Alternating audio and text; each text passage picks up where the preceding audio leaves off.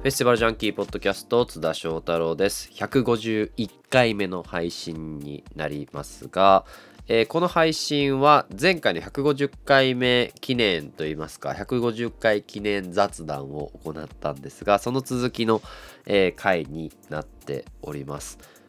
まあその前編といいますか150回の方でも僕のポッドキャスト仲間でもあり15年来の友人である竹内拓也さんに登場していただいていろいろお話ししたんですが、えー、その中でも話してたんですけど、まあ、最近編集が全然追いついてなくて、えー、今でもちょっと手元に書き出したらですね10本ぐらい今出してないのが手元にあってもちろんその昔取りためてた海外フェスの音源で言うともっと何十本ってあるんですけどここ最近1ヶ月2ヶ月だけでも結構撮っていて例えば2月とかだと僕沖縄に行って沖縄のミュージックレーンというフェスに行ったんですけどそのフェスがめちゃくちゃ面白くって僕お会いした人とかには結構おすすめしてるんですけど本当に今そのアジアのフェスが面白いっていうところのその日本の中でのそのフェスの役割で一番実はアジアに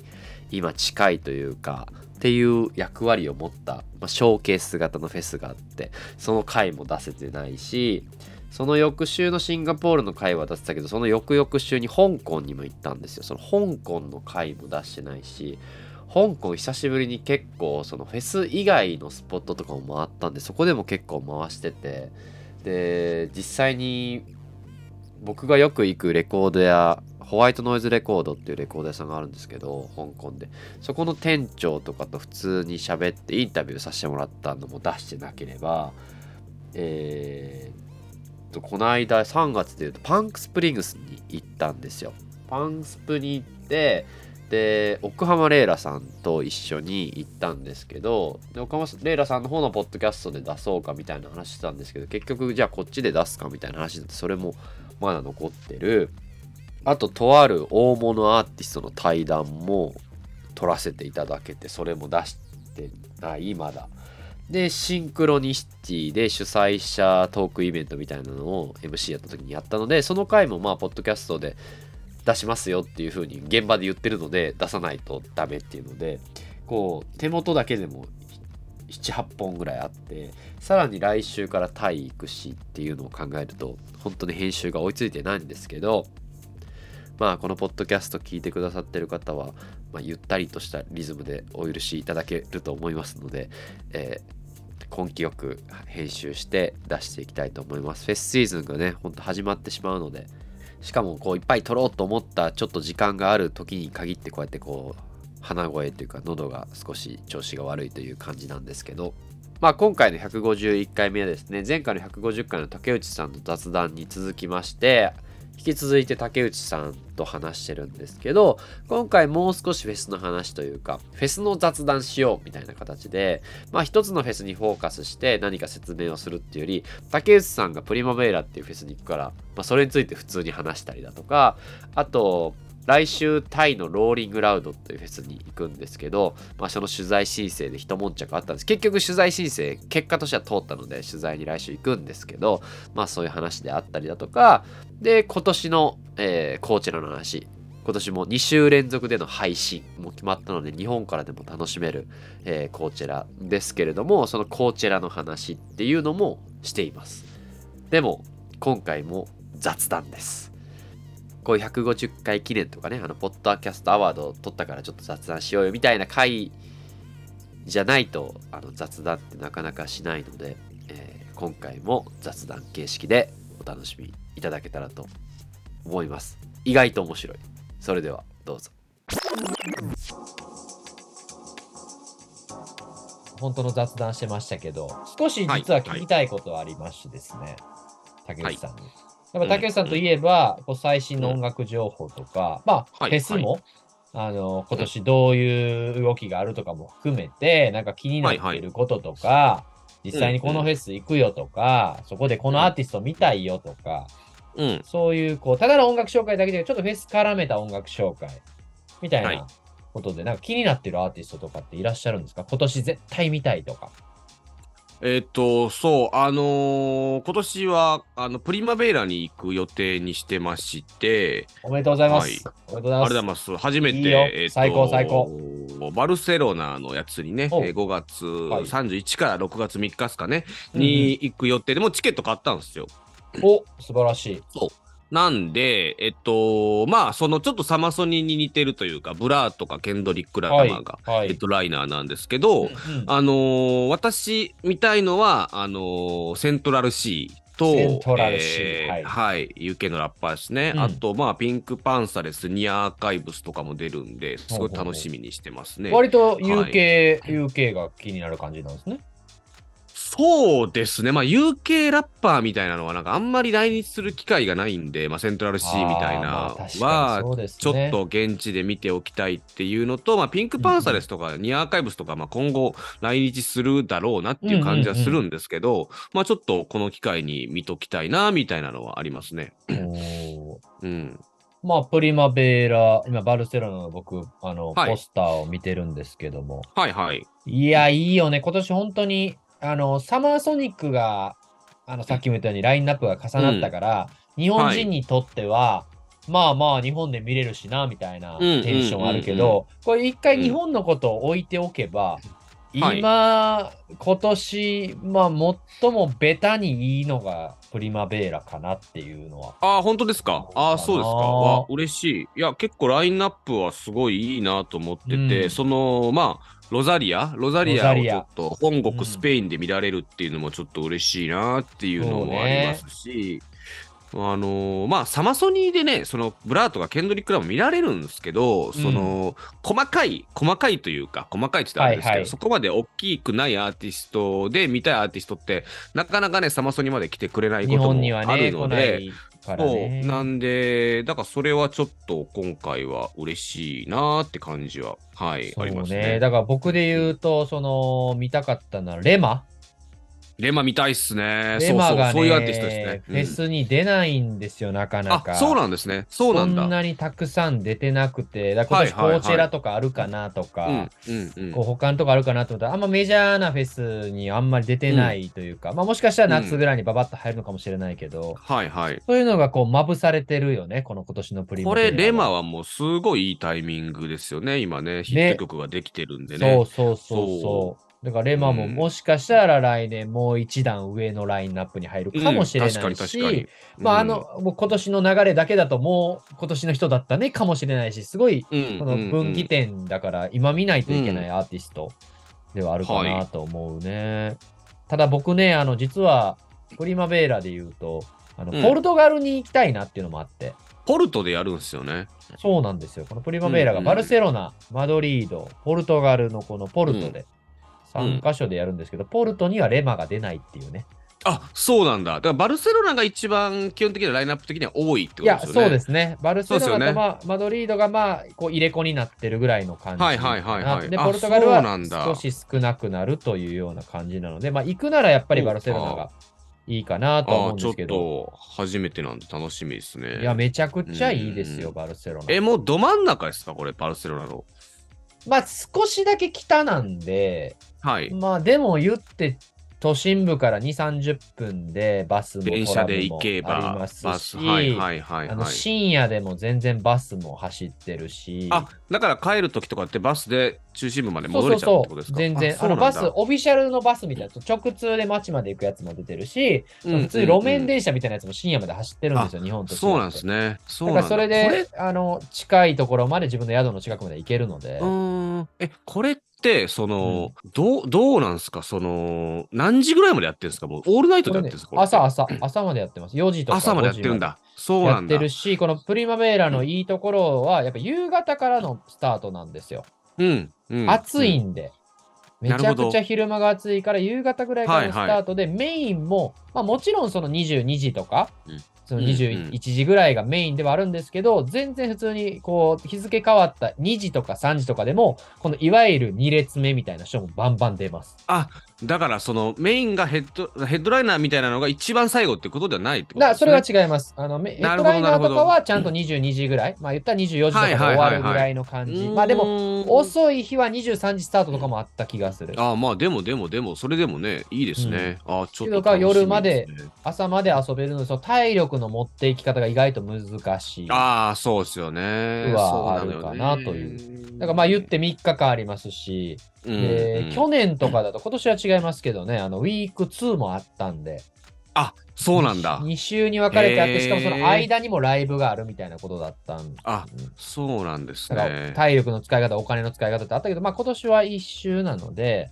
まあもう金、土、日で燃え尽きていただければ。うーんいいのかなといつもホテルとかどこら辺に撮ってるんですか？近くに撮ってるんですか僕ね、ばいつもバルセロナに行った時は、なんだかんだ都心部に撮るんです。やっぱそれがいいかな。うん、まあ値段は少し高くはなるけども、その、例えばプリマベラで今年どうかはわかんないですけど、アフターパーティーならぬ、そのなんかあビフォーパーティーみたいなのがあるんですよ。あります、おあります。はい。おお昼間にややってる美術館でこれやってるよとかが、なんだかんだうんうんうん街の中なので、なるほどね。フェス会。場の横とかに撮っちゃうと、まあそこからまた30分かけて都心に行って。また戻ってきてとかってなると、で、うんうんご飯屋さんもなんだかんだ都心部のが多いし、うんバルセロナっ、て、まあフェスも楽しいですけど、めちゃくちゃ街楽しいのうんで、うんうんうん、結局ガウディまた行こうかとか、桜田ファミリア見に行こうかとかってお昼なるんですよ。うんうんうん、ってなったらやっぱ都心部にいた方が、そのなるほど。おしゃれなお店も多いし、なんか服買いたいとかレコード行きたいとか、うんうん結局都心部にあるから、うん、まあちょっと、その都心部の中で、あの場所をずらしてとか、まあエアビー取るなり、ちょっと安い宿取るなりしてっていうのがいいんじゃないかなと思います。ありがとうございます。うんはい。ありがとうございます。はい。楽しみなんやこのはい回。なんやこの回。すいません、ありがとうございます。いや、やっぱね、はいプリマベーラいいよね。ほんと今年俺も行こうかなってちょっと今悩んでるところです。あ、バルセロナもですか、うん、バルセロナとか、あの、今年、だからどこ行こうかっていうのをまだ決めてないんです。あ、そうなんですね。まだ決めてないですね。そうなんです。あの、うん今年は本当に悩んでるのが一番で、ええうん。まあ、小さい話で言うと、そのプリマベーラには絶対行こうと思ってたけど、例えばブラーとか、あの別にすごい見たいっていうわけでは実はないけども、絶対今年は1年で1回どこかでは見ないといけないはいはいとは思っていうんて、でもうん。サマーソニックで見れるなとかってなるとまた変わってきたりだとうか、んなんかこの時期こう前後なんどのフェスやるんだろうとか、うんうんうんかも含めていつも考えるので、うん。悩んでます。なんかその4月のローリングラウドはねタイランドのやつはちょっと行きたいなって思ってたんですけど、まあちょっと行かないことにしたんですけど。まだいけるよ。まあまだ間に合うよ。そうなのよね。これ今も日まだ俺いいよね。宿見ててるよ、俺今。まだそんな感じなんですね。まあそっかまだでも2週間後とかですよね。2週間後なんですけど、あの、うん。もう、愚痴言っていい？うん。いいっすよ。ローリングラウドね。もちろん行きますよ。はいはい。それは行きますよ。うん。はじあの久々のアジア開催ですし、うんまあ、タイは初開催ですし、うんうん。まあ、行こうと思って、あの取材も申請もして、うんうん。うんうん。2月中に出したんですよ。はいはいはいはい。もうあのー今年は初めてやるからみたいな頃、すごいメディアも受け入れるよみたいうんうんうんな書いてて、もう、うん。にで、応募、応募っていうか、まあ申請するんですよ。こんなことをやりたいので、うんうんうんで、もちろんそのプレスパスは出ますけど、もちろん交通費とか出ないですよ。うん全部じうんうん実費で行って、うんこういう取材をします。日本のアーティストもこんだけ出ます。日本のお客さんもこんだけで、あの行く言うてます。みたいなのをうんいろいろこう書いて、じゃあ、一週、一ヶ月以内には確実にダメでも、あの、OK でも連絡返しますと。っていう、その1ヶ月前はもう2週間前に過ぎたんですけど、何も返ってきません。あままだ帰ってこないんだ。そうだからああ、そうなんだ。いや、だからダメならダメで言ってほしいわけですよ。いいよね別にねもう一般チケットで買うし。そういう動きが取れないのよ。ああ、そってこないんじゃないですか？で、他のタイ。そのメディアとかもね、今最近アジアの,、あのメディアチームとかともいろいろ仲良くて聞いてはいはい。いや、なんかローリングラウド、やるはやるけど、メディアとか一切誰がやってるのかね？みたいな。やば。なんか初開催だから、やっぱりそのメディアチームとかも混乱してて、みたいな。これよくあるあるなんですよ。ああ、そうなんだ。うんそれはやばいっすね。まだレスもないから。まあもう無理でしょ、それ。帰ってくんのかな、それ。いや、もう一回メール打とう思って、そろそろ。でもこの海外フェスとかってこうなんか、いやーもうその日本人の感覚なんですよ。いやーこんな事件だもう帰ってこないでしょみたいな。うんうん突然2日前に帰ってくるんだ。たまに2日前とかに、OK よみたいな。そうなんだ。へどのどのフェスとは言わないですけど、この間も、あの、俺も飛行機、宿、うん。で、言ったら全然違う取材とかアーティストへのインタビューの手配も済んでるけど、フェス側からだけ許可が下りてないという状況で、はいはいはいはいはい。だから入れない、フェスに入れないかもしれないという状況が1やばいっすね個ありましたけど、うん2日前ぐらいに、青、翔太郎いいよみたいな。2日前。2日前ってやばい。2日前って。俺もだってほ、あのもうその本本場に、その現場に行く飛行機乗る前ぐらいにメール来て。うわーうわーすごいっすね、津田さんの仕事はね。そういうすごいわ。だから日本、日本なんてすごいよ。うん。大丈夫。ねあかんかっあかんって言ってくれるし。あかんかって言ってくれますもんうんうん。全然、だからタイも全然もう大丈夫かなって感じやし、その一般のお客さんの動線とかしても、まだシャトルバスがどうなのかとかも何も出てない。ああ、もうだから、うんいや、これはでもやっぱ初回に言っとくべきですね。やっぱりね。そう考えるとでもうい。ろんな知り合いの人とか、例えばもうアーティストさんからとかも聞かれて、この場所って何みたいな。あこの場所はもともと遊園地で、あの公共交通機関とかはそうなんだななくて、まあ、あそうなんや。で、車で行ったら30分ぐらいで行けるんだけど、僕の経験上、そのタイのフェスいくつか行って、同じパタヤで開催されてるものとか、行きは行けるんですよ、タクシーで。帰りがもうタクシーが来帰れない。ああ。だからもう最悪歩いて帰れる、あの僕とかはもその宿から2時間以内の宿を取ってます。なるほどね歩いて2時間ねなるほど。なるほど。俺は2時間とか歩くまあ遠い。遠いけ全然どね。、俺2時間とか全然歩くから。うん遠いけどね。だからもともともそういうことすごいねもあり得るぞっていう1回目のフェスとかはうんうんうんうん、なるほど。もうお金とかでは解決できないことが起こったりもするから、まあもちろんそうじゃなくて普通にシャトルバス出てましたとかもあんのよ。はい結果はいはい。はいめっちゃシャトルバス出てました。めちゃめちゃタクシーありましたとかもあるけど、まあ行ってみるまでちょっとわからないこともまあ多いってことですね。そうそう、だからそうか行こうかな思って、うんその今、うんもう一回、だ本当は宿実は取ってたんですよ、その。うんうんうんうんパタヤのいつもうんあの遊ぶようなエリアがあって、そのはいはい辺にはい。はい宿を取ってたんだけど、うんなんかそこやったら結構歩くなみたいな。4時間ぐらいやなみたいな。じゃああもうちょっと田舎徒歩徒歩徒歩優先で。そうそうそう田舎の方の 歩いて2まあさ時間とかすがに4時間はきついな。そうでも車で言ったら変わんないですよ。車で言ったらタクシー乗れたら35分か25分から違いみたいな。けどもう一本道しかないみたいな。ああ、そうか。いや、まあまあ、ちょっと、まあ、頑張ってください。こんなんやってるから、タイ、タイ行こうよ。いいや、ちょっと行かないです、僕は。もう、あわかの、るそのちょっと僕、そのまま、あの、バルセロナからベルリンに飛んでいくんで、ああのいいね。もうそうなんですよ。一応、メルトも行けたら行こうかなっていう感じで、ベルトはいいいね。ベルト僕行ったことないんだけど、すごいいいらしいね。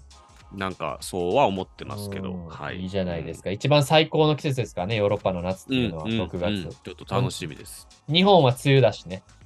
うん、ううんん。フェスもない時期なんで行ってみてください。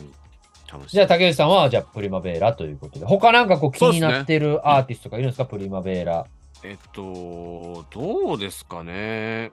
それで言うとね、まああの、うんレッドベルベットとかも出ますからね、韓国から、ね。出ますね。うん出ますね。そういうのはプリマベーラでは割と新しい動きですよ。あ、そうなんだ。そうなんだ。まあもちろんその Perfume 出たりはしてますけど、その K-POP みたいなところをどういうふうにこれから入れていくんだ、このコーチェラだ、ロラパルーザだ、アウトサイドランドが入れ始めたアメリカが。ヨーロッパはまだそこまで入れてないという。今年のね、コーチを津田さんに聞きたかったんですけど、はいはい。今年のコーチャのラインナップってどうどうなんですか？いやだから今年のこちらのラインナップに関しては、言い悪いっていうのは、うん。まあ、蓋開けてみないとわからないし、チケットの売れ行きとかも、まあ別にそこまでめちゃめちゃチケットの売れ行きが悪いわけではないので、はい。あれですけど、はい。一つ事実として言えるのが、うん。コーチェラにみんな続いてないよね。あコーチェラがよりソリッドになっていき、で、はいはいなんとなくそれを目指して、それとは同じではないけど、なんかそういうモードってあるよねっていうえ風になったけど、他のフェスと全然流れ違うくないですか？違いますよね。いや、僕はそのまあ、その僕のあの一個人の感想ですよ、ヘッドライナー見て、ああ、すごいいいなと思って、うんで、うん。まあ、細かいラインナップ見て、うん。まあ、ちょっと弱いかなっていうふうに思ったのが、はいはいはい。はいこう正正直な感想なんですけど、あだから僕も完全にその弱いなっていうのはあるんだけれども、うんその、例えば今年で言うと東アジアでもなく東南アジアでもなくうん南アジアが入ってたりするんですよ。インドのアーティストとか。なるほのパキスタンとか。なるほどね多分そうはいうところのが、僕らにはもっと見えてない南米の中でもど。なるほど。ど。っていうのがよりより提案型。だからその弱いとかじゃなくて、こっちに振ったとかそういうイメージなんうん。なんか振っですねたっていうか、なんていうかもう結構もう尖っある意味尖っているというか。なるほどね。あ僕的には、ね、だって。バッドバニーがヘッドライナーっていうのも、それは素晴らしいことだし、うんまあまあ僕もめちゃくちゃ見たいけど、うんうんこれって例えばこれこちらじゃなかったらチケット売れるかなっていう。バッドバニーを今入れるのって新しいけど、うんこれってコーチェラかけるバッドバニーだから新しさがあってチケットが売れるけえ、ど、これバッドバニーって新しいになんのいや、バッドバニーをヘッドライナーにすることが新しい。そうなんですか、んそうなんだお。俺はそう思ってる。だってヘッドライナーじゃないもん。ああ、そうなんだ。バッドバニーの音楽は新しくないよいや、僕はそのバッドバニーをヘッドライナーっていうところには、そう新しさは全然思わなかったんですよ。おー、なるほどね。はい。はいはい。うんうんうん僕はフェス目線で言うと、やっぱバッドバニーをヘッドライナーにするっていうのは、やっぱ新しさを感じ。まあ、ほとんどないんですね、それは海外のフェス。あ面白いですね。だからそこまで、まあ、なんだろう、去年ぐらいまでの感じって、もちろん去年もハリー・スタイルズがヘッドライナーで、うん他のうんフェスあんまヘッドライナーをやってないから、追随はしてないって言うけど、なんとなくコーチェラがやってることって、あのベンチマークとしてあるよねっていうのが、はいはい。僕の中ではあったんだけど、今年はもうよ。り尖りすぎて、あの真似できない感じになるなって、ほどね。これがこちらにとっていいことなのか悪いことなのか分かんないし、今年のフェス全体の僕の流れととかを見ると、やっぱ本当にケンドリック・ラマー一色なのですよ。はいはい。あ、そうなんですね。そうなんだ。日本もい。海外も、まあいろんなところがもうケンドリック・ラマーに頼るというか。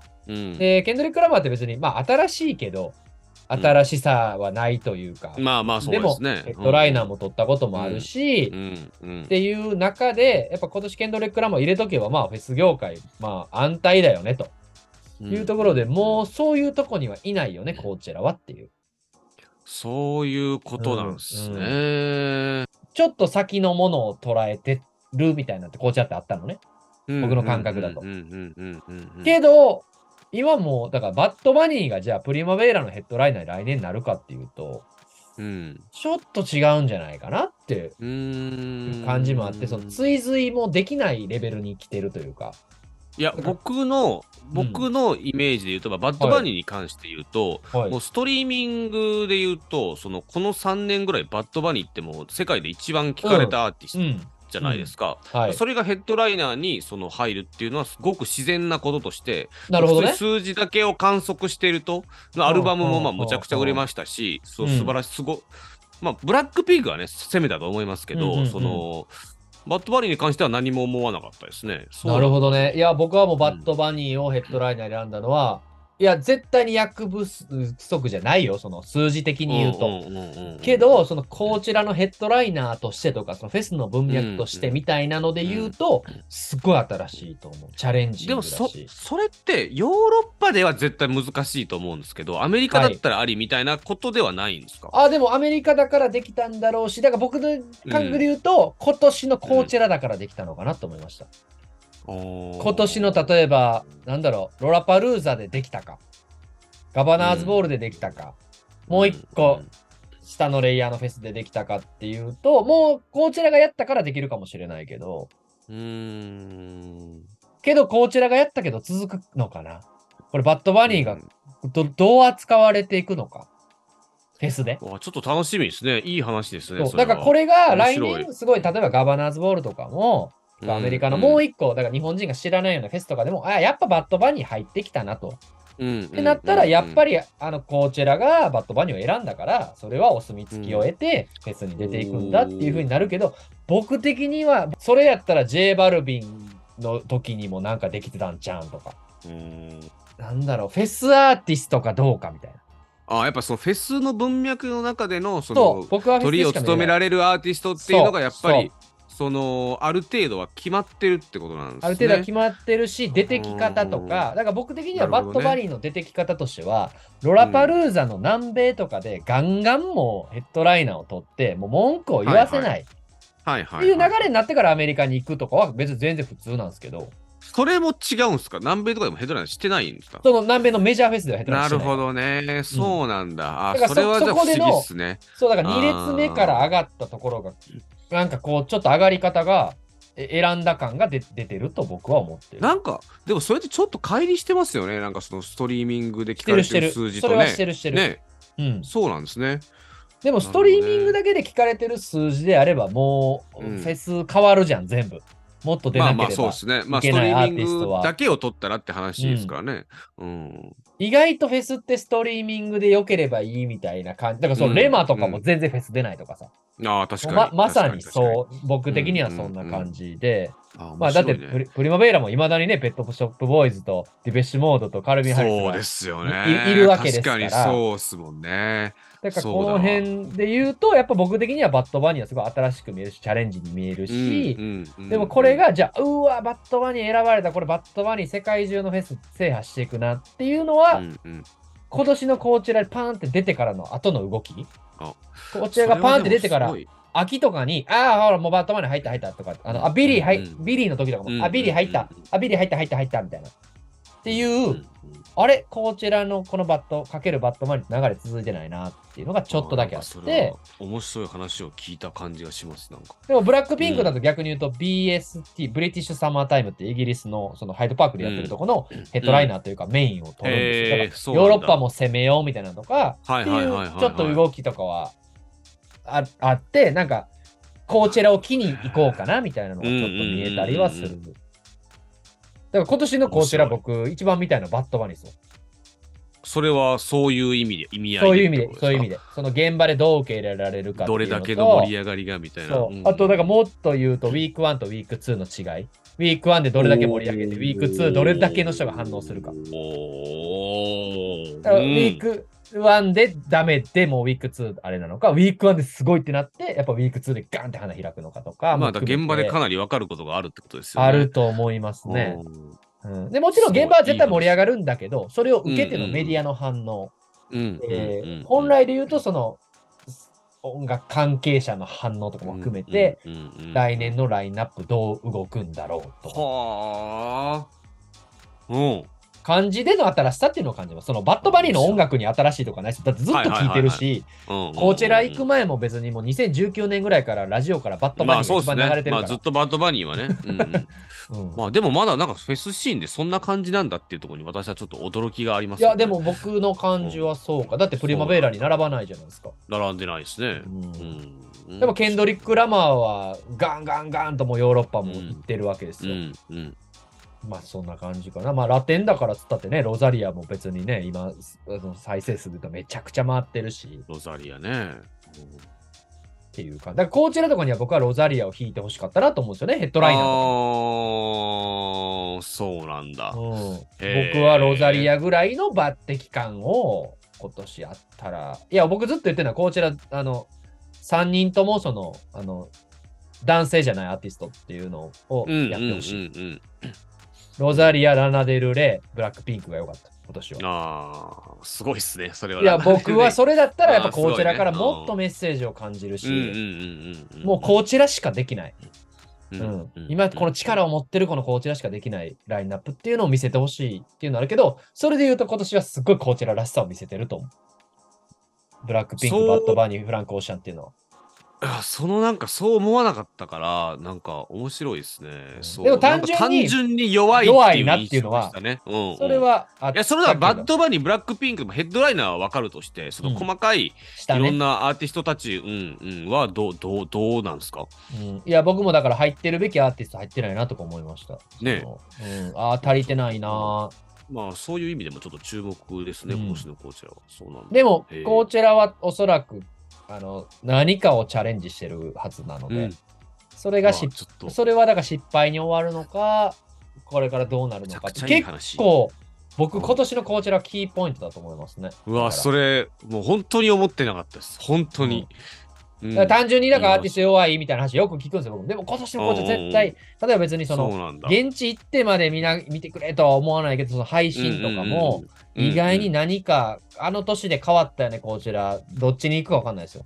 あの年ぐらいかやっぱもうよりソリッドになっていったよね、なのか、よりもっといろんな世界のこちらになったよね、なのか、うんあそこからややっぱちょっとこちらってほ他のフェスと流れ変わったよねみたいうんにうんうん振り返った時になるかもしれない。ありがとうございます。はいありがとうとか、ありがとうございます。いやいや、こんな、これ正しいか分かんないですよ。これは本当に。でも、なんか、それはもう、面白かった。それは個人、はい個人個人のはいはいはい僕はだから音楽からだけで見てないから、うんうんうんうんうんうんうんそのフェスからっていう視点で見てるうん。っていう感じですわ。ありがとうございます。いえいえ、こちらこそも。だから竹内さんの方のポッドキャストとかで僕はそのアーティストとしてとか、作品とか、今回ってるとか、そういうことでは、すごい勉強させてもらってる。うんうんうん。けど、それで言うと、そ竹内さんのポポッドキャストで喋るのには常連なのに、意外とフェスだと微妙みたいな人っていっぱいやっぱまだいるし。そうっすよね。まあ、うんそうですよ。まあ、でもやっぱ、チャートでもね、ストリーミングで聞かれてても、その、本チャートに上がってこない人もいっぱいいますからうんうんねうん。そうね、うんバイラルだけとかっていうのもあるし、うんうん。っていうのはほんまに思うよね。それでも日本もそうじゃない ?TikTok で聞かれてるアーティストと、TikTok がね、うんそうなのよね。面白いですよね。だから全然その僕もか日本のフェス行ったりして、うんもっと普通に SNS のバーンっていうアーティスト入れてもいいのになとか思ったりもするし、うんっていうのはありますね。その辺がどうなってくるかやね。うん、ちょっと楽しみです。うん、いやー、ということで、あの、1時間弱ぐらい喋ったんじゃないですか。うんはいはいはい。まさにウォッシュ村上会になったと思うんですけど。まあ、その目指していただかなくて結構ですけれど、まあ、そういう感じになっまあまあ、嬉しい、嬉しいです。はいはい。い。やいや、はもう雑談のね、先輩として今回読んで喋ったんですけど、どうですか？うちのポッドキャストどうすか？最後。最後っていうのはどうどういうことですか？客客客質問の意味がちょっとよくわからないですけど。客観的に見て、どどうどう、どうでしょう？どうしていけばいいでしょうか、客観的に見て、どうしていけばいいでしょうか？うんえー、なんやろう、なんやろな。いや、今のままでいいんじゃないですか？なんか、なんか、なんか変えたいとかあるんですか？別にないでしょいや、ないないない。ないけど、こう、あの、要望があれば受け付けようかなぐらいのテンションですよ。フェスじゃない話を聞きたいですね、じゃあ。いや、どういうこと？どういうこと？フェスじゃない話っていうのは雑談的なことですか、いや、なんか、その、雑談やっぱ聞きたいっすよね。あやっぱそうね。のわかるわ、ねでも、って思いますけどね。竹内さんの回もね、そのうん。ウォッシュ村上さんが人気っていうのは、うん。やっぱその音楽の話はベースとしては聞きたいんだけども、なんかそれ以外のところも少し聞きたくなるというか、うん、っていうのはあるかもね。そう、だからもう、もうぜ、全然関係ない話を聞きたいっていう、この欲求が何なのかなって思います。確かにね津田。さんといえば、その、うんフェスなのに、うん。全然関係ない話を、うん、もうフェスとは全く関係ない話を聞きたいっていう、この欲求は何なのかなって思いますね。でも確かにそうね、竹内さんに対して思ってることが僕そうだもんね。音楽の話は全然聞いてるし、情報としては仕入れさせてもらってるんだけども、うん、うん。うん。なんかその、雑談の回とか、うん。なんか最近、なんかわからん、体にチップ入れたん？よく知ってますね。なんかそういうのを言うじゃないですか。からちょっとあの、ぼ 冒頭の雑談みたはいいな。はいはい。うん。なんかああいうことなんだろうね。そのパーソナリティじゃないけどね。うん。うんうん。だから、なんか、ちょっとわかんないっすけど、あのーまあ、その、僕は実際、その、そう、全く違う話を入れて、その、はリスナーが引き続き聞いてくれるというような、このデータが出てるわけで、はいはいだか。らこれ、どこまで、どこまでこれをやっていったらどうなるのかってちょっと気になってますね。関係ない話が、もう9はいはい割ぐらいのエピソードを占めたとしてしたらどうなるのかとかいう、あの気になるのはちょっとあります。なるほどね。うん今月フェス行ってないなみたいなね、僕で言うと。そうそうそう。う。ん。全然関係ない話を、もうだもう今月のエピソードの9割ぐらいが、もう自分の本当に日常の話だとしたら、はい。どうなのかとか聞い聞いてくれるのか、ね、思いますうんうんうん。そうなると、寂しいけどね、逆に僕はフェス、もう僕じゃなくてフェスを知ってほしいみたいなのもちょっと強そうでしょ？そうでしょ？あるので、うん、そう。なんだから、まあだから、まあちょっと 1, 1割とも言わないですけど、あのそうね。5ぐらいは、うん、なんかね、が僕らみたいな SNS やらないじゃないですか。こうなんかご飯美味しいとかも、僕はやらないし、うんそういうのが苦手だけど、ポッドキャストなら、今日ちょっと銭湯行ってきたわみたいなとかね。うん。うん。やっぱさ、一応さ、我々そのメディアとしてそのプロフェッショナルなわけじゃないですか。はい。一応ちゃんと仕事,、はい。仕事をしてるね、うん。